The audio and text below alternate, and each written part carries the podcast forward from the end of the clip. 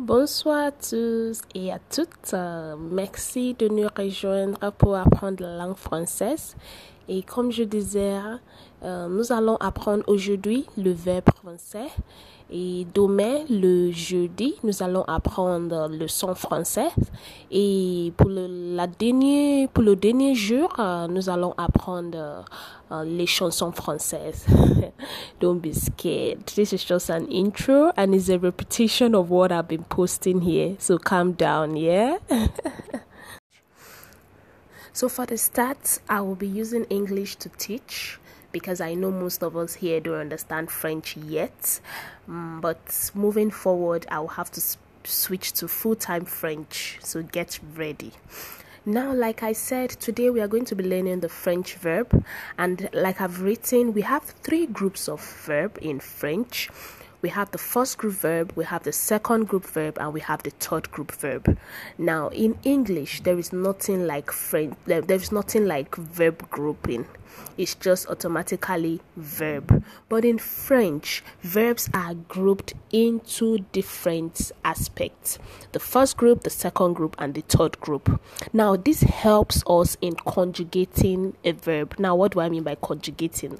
Don't be worried. Conjugation is just like, let's say we have a verb to sing and you are asked to conjugate that verb sing.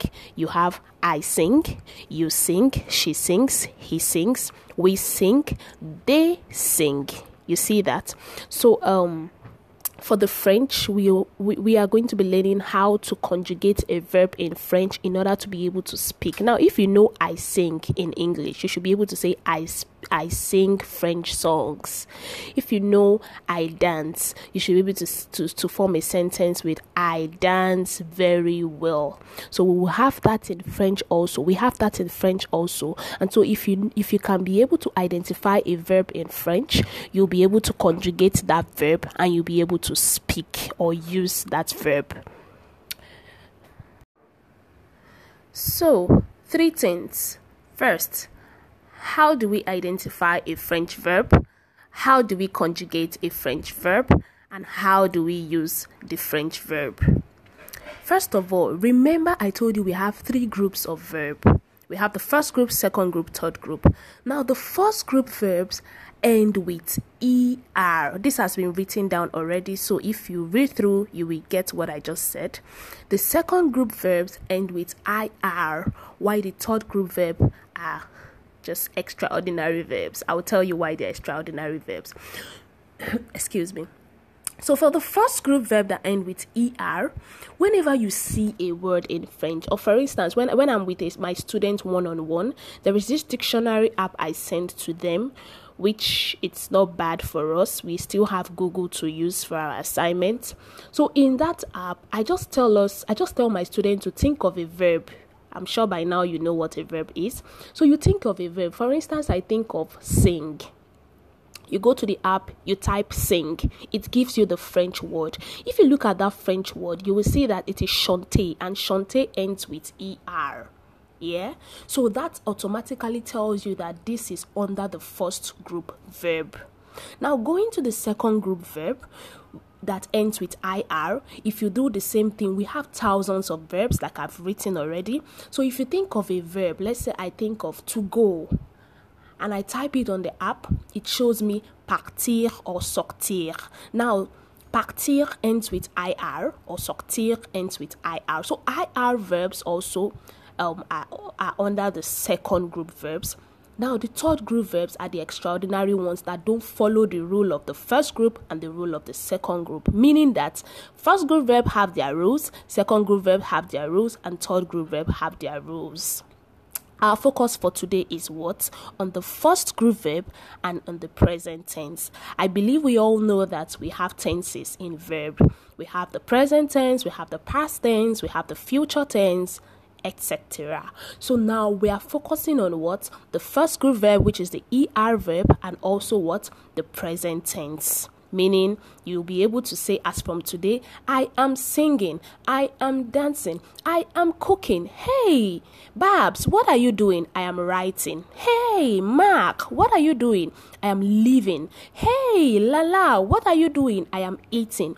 You should be able to form sentences with this with first group verb in the present tense as from today. Now, that is for what? Identifying a verb. So, now moving on to our second focus for today, which is what? Conjugating a verb. What you just need to know is the formula. I give this formula to all my students everywhere I teach. So, kindly note this formula formula of what conjugating a verb. Remember why um, french verbs are grouped into three groups is because the first group verb has its own um, um, rule or formula the second group verb has its own formula and the third group verb have their own formula. So now i'm going to give you the, the, the formula for the first group verb which is the er verb. What is the formula? We have the pronoun plus a verb not in the infinitive form which is if if for instance the verb sh- the we, we take the verb chanter the verb chanter now chanter ends with er but in the formula you will not complete the spelling with c-h-a-n-t-e-r you are going to remove er so we now have the pronoun plus the verb not in the infinitive form plus your ending what do I mean by ending? Now, for the three groups of verb, they have their endings. The ER verbs endings are E, ES, E, ONS, EZ, ENT. I repeat, and this is something you should learn even though you are waking up from sleep and you are asked, um, Olami, how, what are the endings for ER verb or what are the endings for first group verb in French? You should be able to wake up and say, ah, the endings are E, ES, E, ONS, EZ, ENT. This may sound like Chinese to you, Chinese language, but I will explain and I will put it in writing. Now, remember, I said our focus now is on what? Conjugation. And for you to be able to conjugate, you should be able to note the formula for first group verb or for all the verbs. But the formula for first group verb, which is the ER verb, is what? We have the pronouns plus our verb, not in the infinitive form, plus our endings. So, moving on to the third aspect of the day, which is how to use the French verb. You are unable to use a French verb if you've not understood the formula that I just gave you previously and understanding it very well. Now, I, re- I, re- I, I, I recall and I repeat what I said by French um the um formula formula of conjugating a verb. The formula of conjugating er verb, which is the first group verb, is what your pronoun plus your verb plus your endings. Now, what do I mean by pronouns? We all know pronouns in English, so I'm not going to take us backward. Rather, we are going forward.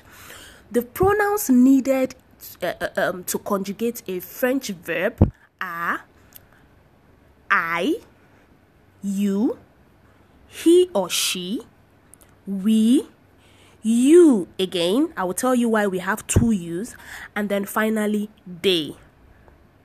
I repeat I, you, he or she, we, you, they we are having two U's and I will take I will take the Yorubas I, I, will use the Yorubas to explain this. If you know very well about the Yoruba culture, you understand that um you it's not the same way you you refer to a superior person that you refer to to to your mate or your junior. Yeah? For instance, if you want to tell um an adult I am sorry in Yoruba. You don't you don't just say mabinu. It sounds like sorry Joe or sorry yeah? But when you say emma binu it now shows the sincerity and and respect you have for that person. You understand? So it's the same thing with french. These two u's now we have the word for it in french and we have who we use it for. We use the first you for your mates or your, your, your or, or someone you, um, you are superior to while we use the second one for your superiors yeah So now moving forward, I will now tell you these pronouns in French. I am using audio so that you can hear the sound and be able to pronounce correctly because it's not the way you see it you pronounce it. Rather the way you but rather when you understand the pronunciation or where you get the pronunciation, you will not mislead yourself. yeah. So we have the I to be je. We have the you, the first you to be tu we have he or she to be il ou elle. He or she, il ou elle. That means you can say he is ill and then she is ill. But because I want it to be on the same line, I call it he or she, which is il ou elle. And then we have we, which is uh, nous. We have de, which is il UL. And then the final U, the second U that I mentioned or spoke about for a superior person is what? Vous. So I'm going to take this accordingly without using English now. We have je, we have tu, il ou elle, nous, vous, il ou elle. Je, tu, il ou elle, nous, vous, il ou elle. I hope you get that. Now, if you look at these pronouns, you will see that we are having the same sound for he or she, and we're having and, and, and it's the same sound for they. But if you look closely, you will know that they are different spelling. They has ILS stroke E double L E S. I know one of you or some of you may wonder why we are having il or el for day again. I will explain using the Hausa culture. Now in Hausa, it's not the same way you tell a female how are you that you tell a male how are you. I believe one of them you say yakike, while the other one you say yakaike. So it's the same with this day. It's not the same way you refer to masculine that you refer to feminine. If there are more than one person that is if there are more than one one um female, you use L. If there are more than one male, you use L. Moving on to the verb. We remember we are still on the formula. We have now learned the pronoun, so we are now going to learn the next one, which is the verb. Now, if you remember very well, I, I told you that you were just going to remove the ER on that verb because we are on first group verb. So automatically remove the ER of that verb and put in the, the, the remaining words all in front of the pronouns. So we are having je chante, tu chantes, il chante, elle chante, nous chantons. Sorry, I've gone too far. Je chante, tu chantes, il chante, elle chante, nous chante, vous chante, il chante, elle chante. Now, adding the endings, which are E, ES, E, ONS, EZ, ENT, we now pronounce this as je chante, tu chantes, il ou elle chante, which is he or she sings, nous chantons, vous chantez, il ou elle chante. Please take note of the pronunciation. Take note of the pronunciation. I really wish I'm seeing us one on one so that I can be calling names to say this, to recite this. But unfortunately, it's virtual. Sorry, it's online. Yeah. So um, this may take more of our time. So um, I will repeat the pronunciation again, and then you practice on your own because tomorrow I'm gonna be calling you one after the other to recite for me. I don't mind wasting my airtime. yes, it's giveaway. So we have je chante, tu chantes, il ou elle chante, nous chantons, vous chantez, il ou elle chante. Do you know that with this now you can be able to speak French? You can now speak French because this means I am singing. I am singing. Je chante. I am eating, je mange. I am dancing, je danse. I am sleep. Okay, I don't want to use the, the, the verb sleep because it's not er verb. Yeah. Um, I am working, je travaille, etc. Merci beaucoup. Thank you very much. Hello, everyone. Welcome to today's class. So, just a recap yesterday, which was the day one, we learned French verb. Um, we learned that there are three groups of verbs in French the first group verb, the second group verb, and the third group verbs. We also learned how to conjugate the first group verb in the present tense. So if you haven't listened to the day one segment, you should go and click on the link to listen and learn. So moving on to today's class. So today's topic is French sound.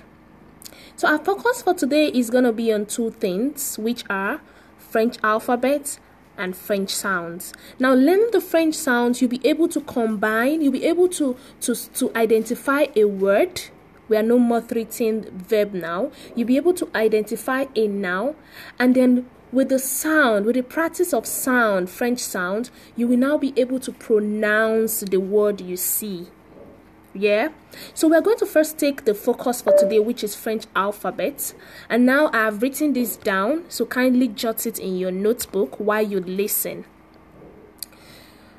Normally we have A, B, C, D, E, F, G, H, I, J, K, L, M, N, O, P, Q, R, S, T, U, V, W, X, Y, Z. That's for the English. Now we want to practice this in French language. How do the Frenchman pronounce letter A or how do they call letter A, letter B, letter C till letter Z? That is what we want to do now. So I'll take the French alphabet slowly so that you can repeat after me. A B C D E F G H I J K L M N E P Q R S T U V W X Y Z. And this time around, I'm going to take it faster than this. A, B, C, D, E, F, G, H, I, J, K, L, M, N, E, P, Q, R, S, T, U, V, W X Y Z. Now, before I move further, I want you to take note that this thing I've written doesn't exist in French. This ABC that I've spelled out for you is just a guide on how to pronounce the French alphabet. I repeat, this is just a guide for you to pronounce the French alphabet. So don't go out and boldly say, Mimi taught me that letter A is written AH. No it's just pronounced ah. Obviously when you see ah you should be able to tell that this is this is ah. When you see ba b a b a y you should be able to to pronounce it as bay so it's just a way of a, a guide for you to be able to pronounce the french alphabet. Moving on. So now that we are done with the french alphabet we will now move on to the second focus of today, which is the French sound. But before then, I would like to highlight please take note that there are six vowels in French. I repeat, there are six vowels in French. In English, we have five, which are A, E, I, O, U. But in French language, we have six vowels, which are A, E, I, O, U, and Y. Letter Y. Now, now, if you remove the six vowels from the alphabet that we just learnt, you realize that we now have 20 letters. Those 20 letters now, we can now categorize them as consonants. So altogether, 26 alphabet, 6 vowels, but 20 consonants. Like I said, our focus for today, second focus for today is on French sound. So I would like to also um, highlight that the Frenchman values sounds. The Frenchman values sound. And also, most last letter in French words are not pronounced. I will explain. Now, what do I mean by Frenchman values sounds? When we when we learn today's um, um topic, this the French sound, you understand that aspect better. But the second one I meant by saying last letters are not pronounced. Let's take for instance, many of you know comment ça va, comment ça va, which I've written down here. If we pick the word comment, you will see that they didn't call it comment. The letter T in comment is silent. So we have it as what? Comment ça va. Comment ça? So most last letter, not all, please, not all. Don't say Mimi taught us that all the last letters in every French word is not to be pronounced. No, most last letter in a word, in a French word, is not to be pronounced. Now let's go to the main focus, which is French sound. Yes. So now moving on to the main and second focus of today, which is the French sound. I'm sure one one of you here know the word bonjour. Why is bonjour pronounced as bonjour and not bonjour? It's simply because the Frenchman values sound. Now, if you take that word, let's break that word down. If we take out the B, that's the letter B, we have ON. The ON in that bon is pronounced mm, mm, for the Frenchman. It's mm. D'accord? Is that clear? Sorry, d'accord comment is that clear? So in case I use that often, you should know I'm asking you, is it clear? So we have B plus your mm, which is what? Bon. Now, you may see that ON and just pronounce it as on. Never. For the Frenchman, it is mm. Now, still breaking down that word, let's take let's take out the letter J. We have the next one to be OU. OU is one sound in French which is pronounced oo. Ooh. Ooh. So adding adding bon and jour that is why we have the word to be bonjour. Bonjour. Now, you don't hear people saying bonjour. Never. The letter R is not pronounced. You have it as what? Bonjour. Bonjour. Bonjour. Bonjour, Mademoiselle Miriam. Bonjour, Babs. Bonjour, Olami. Bonjour, Mac. Bonjour, my camarade. And so on. So now I've written down some sounds that I will want us to pronounce and learn on our own. We have lots of sounds in French language, so we can't do all that today. I've just written down about six to seven of them, if not more, and so we are going to practice that. We are also going to use that in in a, we're also going to pronounce that in in a word. I've, I've also written down some words for us below, so we'll, we'll practice all that tonight. The first let the first sound we have here is OU, and for the Frenchman, OU is pronounced OU. EN is pronounced UN. AI is pronounced E. EU is pronounced O. AN is pronounced UN. ON is pronounced UN. UM is pronounced an. Is pronounced wa, and then UI is pronounced ui. Do you see? These are important sounds that I know we can see in in in the in French words. In common common sounds I know we can find in French words. So kindly practice this very well. I will take it one more time. We have ou, un, e, o, un, un a, wa, oui. So let us try to pronounce the following words. The first one is what? Bon. The second one is what? Jour. Jour means day. Jour means day. The third one is what? Ma, mon. Ma, more. And when you say a word, don't be scared to break it down. Don't be scared. Take your time. Don't just see it and just try to form. Uh, um, um, um, I, I can, I can do it once and just call it maman. No, it's not maman because we have learned that an is pronounced on. Then putting this together, we have it as ma, mo, ma, mo, meaning mother.